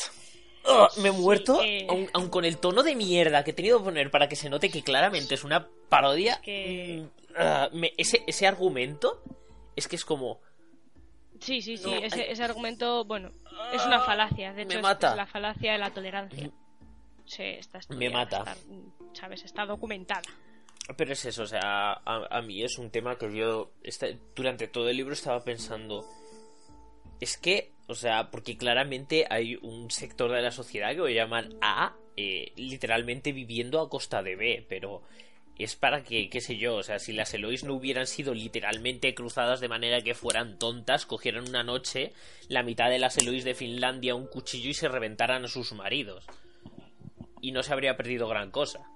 Sí, efectivamente. El caso es que, claro, a las Elois. Porque son tontas, si no podría haber pasado, ¿eh? Las Elois están mm, creadas para pensar así, para pensar que, que mm, son felices siendo lo que la sociedad quiere que sean. Y como a las Morlocks las, las esterilizan y las anulan totalmente de la sociedad, en plan, tienen los trabajos miserables, no tienen ningún derecho, la, gran pregunta que te, haces en el libro es ¿cómo coño llegaron a esto? Pero claro, como realmente te plantean que eso empezó a pasar a mitad del, siglo XX o... Después de la Guerra Mundial. Exactamente, a mitad del siglo XX más o menos. Pues dices, bueno, pues no me parece tan descabellado porque si te pones, coges eso y ves eh, Estados Unidos años 50, básicamente era eso, básicamente después de la guerra, las dos guerras mundiales, en América la mujer que había ido adquiriendo como un papel protagonista, un papel dentro de la sociedad, trabajando tal y cual, de repente eh, vuelve otra vez a la mujer objeto, eso sí, con lavadora. Les compraron lavadoras y les pusieron electrodomésticos. pero ese modelo de mujer eh, atractiva, que se preocupa totalmente por su aspecto, que cuida de los niños, que cuida de la casa, que cuida del marido. Y de repente, ah, volvieron a eso. Por suerte, ya la mujer ahí no entró por el aro, pero ¿y si hubiéramos entrado por el aro? Pues ahí estaríamos, seríamos Finlandia. Ah, pero sin ir más lejos, es como... Mira qué fácil es a, un sistema de gobierno hacerte pensar que aunque las cosas no estén bien, lo están. Sí. Solo porque te lo repiten una y otra vez. Sí. Y como tampoco hay internet para que puedas ver cómo van las cosas, tampoco tienes ninguna manera de expresarte y los libros no los vas a oler. Y la gente de fuera tampoco A no ser que haya un motivo Exacto, a no ser que haya un motivo en el que el Estado sea el que te dice, no, a ver, te voy a dejar este libro de física porque estás estudiando física, ¿eh? Pero que no te vea yo mirar los dibujos ahí de historia del arte, ¿eh? Científico, que te reviento, hijo de... Sí, pues, Está feo. pues eso, lo que es una, una dictadura cerrada. La ha habido aquí en España y la hay ahora mismo en países. Entonces, pues es una cosa que existe y que en realidad a veces no nos damos cuenta de lo peligrosa que es una dictadura o un régimen dictatorial porque no vivimos en uno. Porque hemos nacido y crecido en una sociedad libre. Hmm. Entre comillamos libre. El capitalismo ahí está aplastándonos a todos, ¿vale? Pero libre, libre pensadora, por lo menos. Librish. Y luego la, la, facilidad con la que te hacen colar que eh, esas cosas, o sea, esos embargos que tiene probablemente el país, son, son cosas que el país mismo ha decidido. O al menos a mí me lo parece, cuando te empiezan a explicar, no, es que las cosas con azúcar y la carne roja son, son productos caros que probablemente tengan que importar. También te digo que a nosotros nos venden. son productos que. A nosotros en la democracia nos venden la opción contraria y es eh, bueno, a ver, hay cosas prohibidas, las drogaduras están prohibidas, pero por ejemplo el ejemplo del tabaco y del alcohol que llevan un, impuesto especial porque son productos nocivos para la salud, pero tú los puedes comprar. ¿Por qué? Pues porque la industria tabacalera, amigo, es putamente grande. Entonces te dejamos comprarlo, te ponemos un impuesto con el que justificamos el gasto extra que vas a hacer a la sanidad. Eso sí, luego gastamos dinero de esos impuestos en hacerte unos anuncios totalmente absurdos en los que te decimos lo malo que es fumar. En fin, la hipocresía. Hola, la hipocondría. ¿Qué demonios? tal cual. Yo no entiendo. O sea, evidentemente que lo prohíban, no sé si es la solución. Para mí, sí. Como no fumadora, para mí es la solución. A ver, hay algunos sitios donde dan ganas de. No, a mí es que para mí yo lo prohibiría en la calle. Estarías o sea, yo ir por la calle, tener delante a alguien fumando y que me eche, que me, el humo me venga, es que... hay días que me dan hasta ganas de potar cuando lo o Sea, yo de, de días de bajar del tren decir, guau, el tren no, no es que oliera precisamente bien, echas una bocanada de aire y la, la primera bocanada de aire fresco que intentas echar es el humo de alguien y tú me cago en mi Cuando además... Diez veces, una detrás de otra. además, efectivamente, las estaciones de tren está prohibido fumar. Ya, pero... Es que ni siquiera se... O sea, a mí me molesta porque ni siquiera se van a la zona donde no hay nadie, no, no, se quedan allí sentados en el, centro del andén fumándose su piti. Y si les dices algo es que están al aire libre. es que no, no digo nada porque para eso que se encarga, ¿sabes? Igual que el del bar tiene que evitar que la gente fume en su bar porque está prohibido fumar en los bares, considero que es obligación de Renfe y que si llega la policía ve a alguien fumando y lo va a multar, a quien debe multar es a Renfe. De hecho, yo les multaría sistemáticamente porque como lo están haciendo es como el canon digital, ¿no? Pues igual. Sí. me parece me parece correcto. En fin. Que pongan un poco. Nuestra sociedad no es perfecta, pero desde luego ah, podría ser mucho peor. Es, es, como suelo decir, podría ser malo o podría ser Hitler malo. Sí. Es una buena forma de resumirlo. Es, es, muy triste que utilice tan a menudo esa expresión porque es que es dolorosamente real. En fin. Si sentimos ponernos políticos, eh, si te has sentido ofendido, lo siento, pero es lo que hay. Depende del comentario. Esto, va a seguir, ¿eh? que hay que respetar a los fascistas, no, no me siento, no, no, no quiero disculparme por eso. O sea, si te has sentido, siento que te hayas sentido ofendido, no siento lo que he dicho, o sea. Bueno, vamos a concluir nuestro análisis del, del libro. Eh, así que ya podemos mm, terminar con ello. ¿Alguna cosa que queréis comentar o pasamos a las noticias del mundo lector? Yo Nunca había sospechado que este libro se escribió en base a un capítulo de Los Simpsons. Yo he flipado con eso. Sí, yo creo que ya está. Después de eso está todo dicho, ¿eh? Genial. Ahora sí, lo recomendamos. Mm, deberemos empezar a leernos la sinopsis de los libros que elijamos. Eso sí.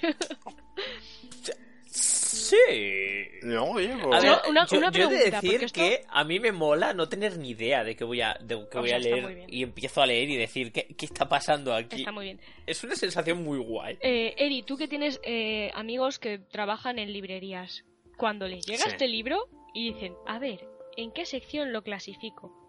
¿Cómo lo hacen? Porque ¿dónde clasificas esto? Eh, uf se lo podría preguntar, se lo voy a preguntar a mi amiga, la que me provee normalmente. Eh, es que además, por regla general, estamos leyendo libros que tengo que pedir expresamente. O sea, que yo no llego a la librería y digo, hey, tío, mm, uh, y cojo de la estantería. Sino que es como, oye, por favor, pídeme esto, que no sé que no lo tiene porque es, es totalmente de gilis. Una experiencia que tuve, además fue en, eh, fue en una casa del libro, no, no por nada fue en una, de las casas del libro de Madrid que son enormes, que tienen como cuatro plantas, ¿vale? Y yo cuando estábamos leyendo el de Terry Pratchett y Neil Gaiman, eh, Buenos Presagios, dije, voy a buscarlo por curiosidad para ver si hay más ediciones, las portadas, curiosidades, otros libros de los autores. Bueno, pues eh, tanto Pratchett como Gaiman estaban como en cinco secciones diferentes de la biblioteca. Los encontré en relatos, los encontré evidentemente en cómica Gaiman, Luego los encontré abajo en fantasía, no sé qué. Bueno, curiosamente el que, el que estaba a la vista todo el rato era American Gods, porque en ese momento ya habían salido las dos series. No sé por qué American Gods estaba por todos lados a la vista y sin embargo buenos presagios, ¿no? Que me costó encontrarlo, pero la vida, ¿eh? O sea, que me recorrí toda la tienda. Qué raro. También os digo que lo estaba haciendo, o sea, en plan, eh, estaba allí perdiendo el tiempo no estaba haciendo, se estaba esperando a una amiga tal y estaba allí perdiendo el tiempo. Como curiosidad, eso, que estaba clasificado mm. disperso. Sí, la verdad que eh, me pongo a, pensarlo y yo, o sea, se supone que debería ir a ciencia ficción, pero en verdad no. Ese es mi problema, que yo lo metería en ciencia ficción, pero no tiene exactamente un componente de ciencia ficción. Le pasa, a ver, sí, es que yo lo pondría al ladito de 1984. Sí, es un buen sitio para ponerlo. Y ya está, y supongo que eso estaría en narrativa. O de, por ejemplo, el de Fahrenheit. Eh, o Fahrenheit 451, sí, un, mundo feliz, ese tipo de libros. Tipo de pues distopías, pero no distopías con ciencia ficción, distopías. Sí, literal. Mm, es curioso. Bueno, ahora ya sí, cerramos. Pasamos a noticias del mundo lector. Eri. Te cedo la palabra. Vamos allá. Eh, estos últimos meses, como ya siempre he comentado, han sido muy flojitos. Pero como además ya dije en el último capítulo, en el último programa, eh, esto ya se pone en marcha y hoy traigo bastantes cositas, así que vamos a ir rápido por ello. Bueno, veamos. Eh, Roca Editorial publica el priorato, el priorato del Naranjo, una novela de fantasía escrita por la autora británica Samantha Shannon. Runa, por su parte, eh, nos ha traído La Brigada de la Luz de Cameron Hurley, eh, una nueva novela de ciencia ficción de la autora de Las Estrellas son Legión, libro del que hablamos hace ya tres programas, creo, sí, hace unos cuantos programas. Eh, por otro lado, además, continúa la saga de Malaz, el libro de los caídos, como siempre en Nova. En esta ocasión llega La Tempestad del Segador, que es la séptima entrega, escrita por su autor, Steven Erickson. Eh, esta editorial Nova también ha publicado La Tierra Errante, una antología de relatos del autor chino Cixin Liu. Mm, algún día tendremos que leer algo de. La Tierra Errante tiene eh, serie o peli, creo que es una peli, en Netflix. No la he visto, pero la tiene. Oh. y yo de Liu me he leído la pues trilogía de los tres cuerpos, que es una pasada. Pues ya sabéis lo que esperar en un futuro más o menos lejano. Algún día leeremos algo de un autor chino. Bueno, pasamos a Ediciones Salamandra, que ha, publicado precisamente, qué curioso, Los Testamentos, que es la secuela del cuento de la criada, en la que Margaret Atwood, su autora, mm, va a atar cabos y ampliar el mundo de la primera novela. Eh, además, un detalle interesante y agradable es que el lanzamiento en España eh, se ha producido tan solo dos días después del lanzamiento en Canadá, que es el país del que procede la autora. Eh, vamos, Planeta, que ha publicado Un Mundo Helado, una novela de fantasía de Naomi Novik, eh, famosa por la saga Temerario, que por lo que tengo entendido son bastante volúmenes. Eh, vamos con Seis Barral, la cual ha publicado Leopoldo Negro, Lobo Rojo, una extensa novela de fantasía épica, extensa, una una duración bastante amplia. Está escrita por el autor jamaicano Marlon James. Y para terminar, vamos con Minotauro, que ha editado Concilio de Sombras de B.E. Schwab. Este es el segundo volumen de la trilogía Sombras de Magia. Y además ha reeditado dos clásicos: Crónicas Marcianas de Ray Bradbury y Fluyen las lágrimas, dijo el policía de Philip K. Así que ya veis que hay bastante, bastante para leer este mes de septiembre. Va cargadito. Reediciones como esas últimas que has mencionado, esperad más, porque yo ya he visto que, por ejemplo, iban a, reeditar ese tan famoso de Caddy, que el de Soñan los androides con ovejas mecánicas, lo van a reeditar también. eléctricas. eléctricas. Casi. Pues también lo van a reeditar. Pero creo que en noviembre o algo así, o sea, lo he visto así de pasada. O sea, que esperad más reediciones de ese rollo. Guay, que de, cosas, que de libros. Hay, ha habido unos cuantos que obviamente me interesan, como el de La Tierra Errante. Y el del Concilio de Sombras también, también me ha llamado mucho. De hecho, os lo pasé hace poco por si lo queréis leer. Así que nada, nos queda ya contar el libro del próximo mes. Sergio. El próximo episodio tenemos Spiderlight de Adrian Tchaikovsky. Que no es el, músico. Por favor. Ojalá fuera el músico. Estábamos aquí leyendo una partitura mazo de bonita. Fantasía clásica. Sí, iba a decir que en principio con este sí vamos a adecuarnos a lo que debería ser la línea del programa. He leído la sinopsis y parece que sí. Y algún comentario. Sí, ojo, que aún así que decimos todo esto, pero que hay que decir, yo creo que ninguno de los tres nos arrepentimos de haberlo leído. Yo no me arrepiento de haber leído ni mejor. Eh, no, sí, sí, El núcleo del sol es un libro muy chulo y de verdad recomendable, ¿eh? Mm. A mí ya me sabéis. un montón. Sí, ya sabéis, Roca Editorial y de verdad. Yo lo digo, todos los que hemos leído me han gustado y aunque algunos han sido, pues eso, sorprendentes porque no esperábamos eso y pues, si me siento mal por, por algo es por haber leído el libro, en plan, pues por ejemplo, aquí a lo mejor buscábamos algo más de fantasía, los tengo aquí penando porque no leen fantasía, entonces por eso ahora les dejo Spiderlight. Y, y, a veces me siento mal en plan de, no quiero que leáis cosas que no queréis leer, quiero que leamos lo que queremos leer todos. Pero llega, llega así algo como, guau, ¿Y este libro? Pues vamos a leerlo. Yo es que es... Algo muy guay es encontrarnos cosas que no, que no esperábamos. De hecho, mi criterio para leer normalmente es, oh, me, gusta cómo suena, me lo voy a leer. Y por eso... O sea, yo estoy muy, muy contento con los libros que hemos leído hasta ahora. Sigue siendo mi favorito por ahora el de Carlos. El de Carlos me mucho. mucho. Además era fantasía bastante guay y tal sí, fantasía con piratas. Es que. Ah, sí, también, también fue mi favorito, la verdad. Eh, es el que más me ha gustado hasta ahora. Pues, bueno, pues eh, con esto terminamos. Eh, dejadnos vuestras opiniones de cuál es el que más os ha gustado y cuál queréis que leamos para otros episodios. Que estamos ahí escuchando. Aceptamos sugerencias. Aceptamos sugerencias, lo leemos todo. Sí, como 15 días, eh, de aquí a 15 días empecéis a poner sugerencias, para el siguiente episodio tendríamos esa sugerencia muy en Las tendríamos en cuenta, efectivamente. Así que muchas gracias por habernos escuchado. Y bueno, ya nos vemos el mes que viene con Spiderlight. Hasta el mes que viene. Hasta el mes que viene. Hasta luego.